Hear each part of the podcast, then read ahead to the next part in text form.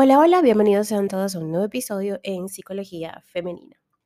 Para quienes son nuevas por acá, mi nombre es Isnaker Blanco, soy psicóloga clínico y me especializo en la atención a mujeres, trabajando lo que es el empoderamiento, el crecimiento personal y la autogestión emocional. Y el día de hoy, como vieron en el título de este episodio, vengo a hablarles sobre siete señales de que eres adicta al estrés. Al hablar de las adicciones, todas y todos visualizamos de inmediato la dependencia a ciertas sustancias o a comportamientos como las compras, el sexo o las redes sociales. Sin embargo, llama la atención que haya alguien adicto al estrés. En efecto, estas personas existen y necesitan tener un nivel eh, de adrenalina y cortisol elevado Ejemplo de ello son quienes no logran desconectar del trabajo y tener una vida más allá de la esfera laboral. Aunque esta característica no define ninguna condición clínica descrita en el DSM-5, el Manual Diagnóstico y Estadístico de los Trastornos Mentales, estamos ante un fenómeno psicológico cada vez más frecuente. Conocen en este episodio todas las características, de este mal que está atacando a nuestra sociedad. Es posible que las personas más perfeccionistas deriven en estados de estrés de los que no pueden salir y que los retroalimentan de paso. El estrés es un mecanismo natural de nuestro cuerpo, de nuestro cerebro, que nos permite poner en marcha conductas para afrontar los desafíos, resolver problemas y manejar amenazas puntuales. Gracias a esta respuesta psicofisiológica sobrevivimos como especie. Ahora bien, el estrés deja de ser saludable y beneficioso en el momento en que se convierte en algo habitual. Algunos trabajos de investigación eh, nos han informado, nos indican que cuando la respuesta al estrés es excesiva o prolongada, hay un riesgo de sufrir una amplia variedad de trastornos clínicos. No es algo saludable. De hecho, en los últimos años, en el ámbito de la consulta psicológica, son frecuentes un tipo de casos particulares, personas adictas a este mismo mecanismo. La adicción al estrés define a quien demuestra un patrón constante por involucrarse en actividades que les generen una sobreactivación del sistema nervioso simpático.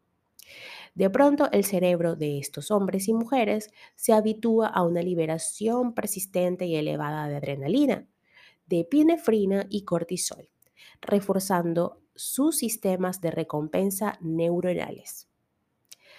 Tal y como indica un artículo publicado por la Advance in Psychomatic Medicine, es de este modo como se consolidan las adicciones, a través de ese subidón proporcionado bien por sustancias externas o por las propias hormonas y neurotransmisores a causa de una conducta. Ahora bien, ¿qué señales nos indican que somos adictas al estrés? Fíjense bien, la adicción al estrés no es saludable y conduce a comportamientos autodestructivos y muy peligrosos. Pensemos que son individuos con una elevada necesidad de llevar al límite su cuerpo y su mente. Si no alcanzan un estado en el que su nivel de cortisol esté al máximo, no se sienten bien. ¿Cuáles son estas características asociadas a estos patrones de conducta? Primero que nada tenemos la baja tolerancia a la inactividad. Si hay una característica que define a las personas con este perfil, es su incapacidad para descansar. Asumen que el simple hecho de no hacer nada de disfrutar del ocio y relajar el cuerpo es sinónimo de incompetencia y baja productividad. Sus metas están tan habituadas a la multitarea, la preocupación y la actividad persistente que no toleran algo tan necesario como la inactividad. También tenemos el perfeccionismo extremo. Eso es otra señal de que estamos adictas al estrés, ¿no? Para un adicto al estrés no basta con hacer las tareas bien, hay que hacerlas excelente, hay que alcanzar la excelencia. Lo problemático es que nunca concretan los objetivos importantes que ellos mismos se marcan. Esa obsesión por lograr unos estándares de producción y eficacia tan elevados los aboca a la frustración y a la sensación constante de fracaso. Son situaciones muy autodestructivas. También tenemos por otro lado la alta competitividad. Si eres adicta o adicto al estrés y estás escuchando este podcast, es probable que te definas como una persona altamente competitiva. Este rasgo que de por sí puede traernos grandes logros, en ocasiones nos hace caer en estados de elevada ansiedad. Siempre hay algo o alguien con quien desafiarnos y en el horizonte aparece un objetivo a conquistar para demostrar las propias valías y competencias.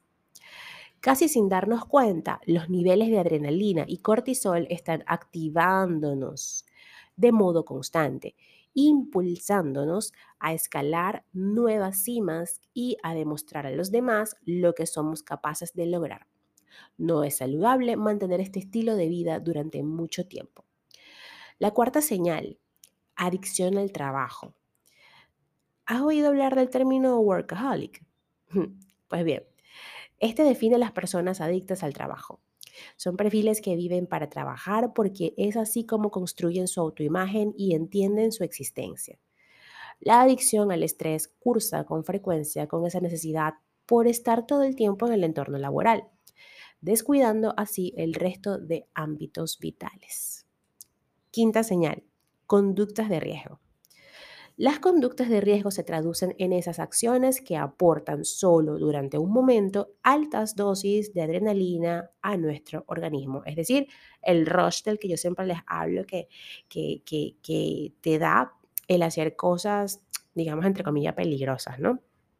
Comportamientos como conducir rápido, ingerir drogas o alcohol son otras características asociadas a la adicción al estrés.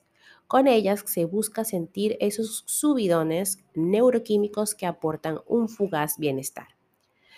Tenemos la sexta señal, ataques de pánico.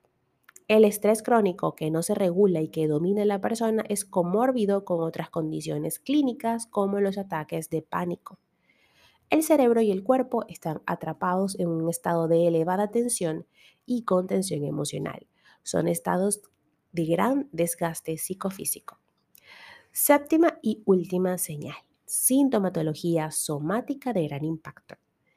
Lo que no gestionamos y regulamos de forma adecuada lo acabamos somatizando. Es decir, el estrés persiste, termina manifestándose en un amplio espectro de síntomas físicos y problemas de salud como los siguientes. Mareos, cefaleas, insomnio, agotamiento, dolor muscular, taquicardias, malestar digestivo, sistema inmunitario debilitado. La adicción al estrés afecta de manera directa a la salud física y también mental de hecho, es común que estos pacientes caigan en algún otro tipo de adicción. Las consecuencias de ser adicta al estrés, ¿cuáles serían? Pues bien, como les decía, el estrés puntual y limitado en el tiempo es útil y beneficioso. Sin embargo, cuando esta respuesta se cronifica hasta el punto de transformarse en un mecanismo adictivo, las consecuencias son preocupantes.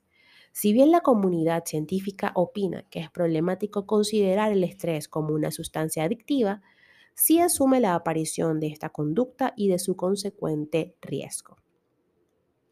Han hecho muchas investigaciones, pero hay una bien en específico que indica que estas situaciones provocan desde simples alteraciones en la homeostasis, hasta efectos que amenazan la propia vida. Homeostasis es eh, el estado de equilibrio que, de regulación, mejor dicho, que logra el cuerpo después de haber estado sometido a X o Y situación.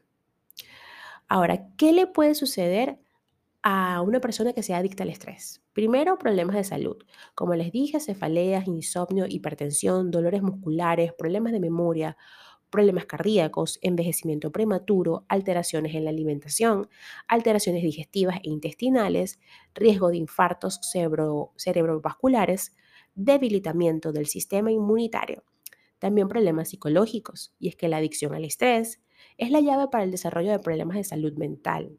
El estrés crónico sustenta las bases neurobiológicas de la depresión. La liberación continuada de corticotropina y cortisol tiene un serio efecto sobre el cerebro, elevando así este riesgo. Pero no es lo único.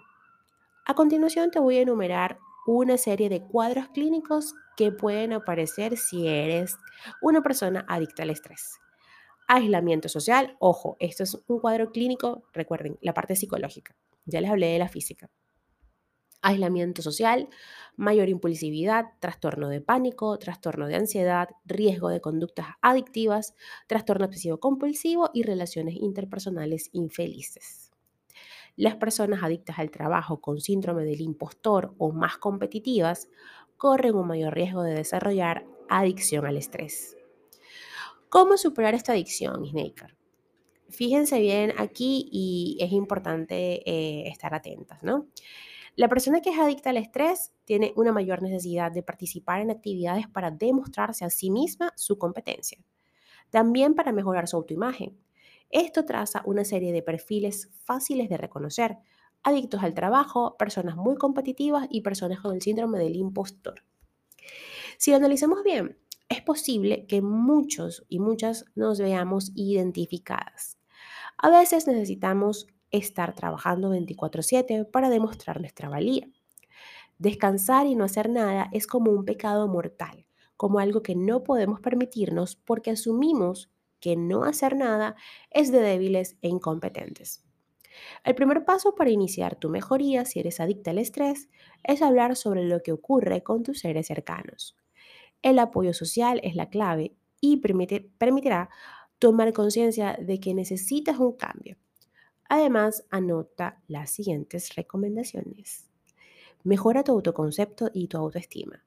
Aprende técnicas para regular el estrés. Haz deporte o actividades que obliguen a moverte. Encuentra nuevas aficiones más allá del trabajo. Introduce técnicas de respiración, relajación y meditación. Reformula tus horarios. Debes establecer tiempo de trabajo, de ocio y de descanso. Practica el autocuidado. Es necesario que vuelvas a sentir placer al cuidarte y dedicarte tiempo. Busca grupos de apoyo. Hay personas que han pasado por lo mismo que tú y pueden ayudarte. Favorece tus hábitos de vida. Cuida tu alimentación, deja el tabaco o esas conductas que son dañinas. Aléjate de los entornos y las personas que incrementan tu necesidad de estar siempre ocupada. Si es necesario, cambia de trabajo. Aprende a descansar y para ello debes reformular tus pensamientos y creencias con el fin de entender que descansar no es perder el tiempo, descansar es salud. Ya lo saben que eh, estas son algunas claves que les comparto para dar el primer paso hacia la mejoría, pero sin embargo muchas de estas claves las vas a lograr asistiendo a terapia. Y para eso estoy yo, tu psicóloga Isnaker Blanco, para acompañarte en este proceso.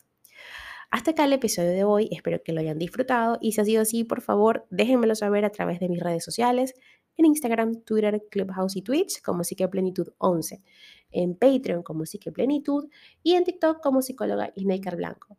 También me encontrarán eh, en mi canal de YouTube como Psicología Femenina y por supuesto mi página web www.isnakerblanco.com. Un fuerte abrazo y que tengan todas y todos un feliz fin de semana, un feliz domingo.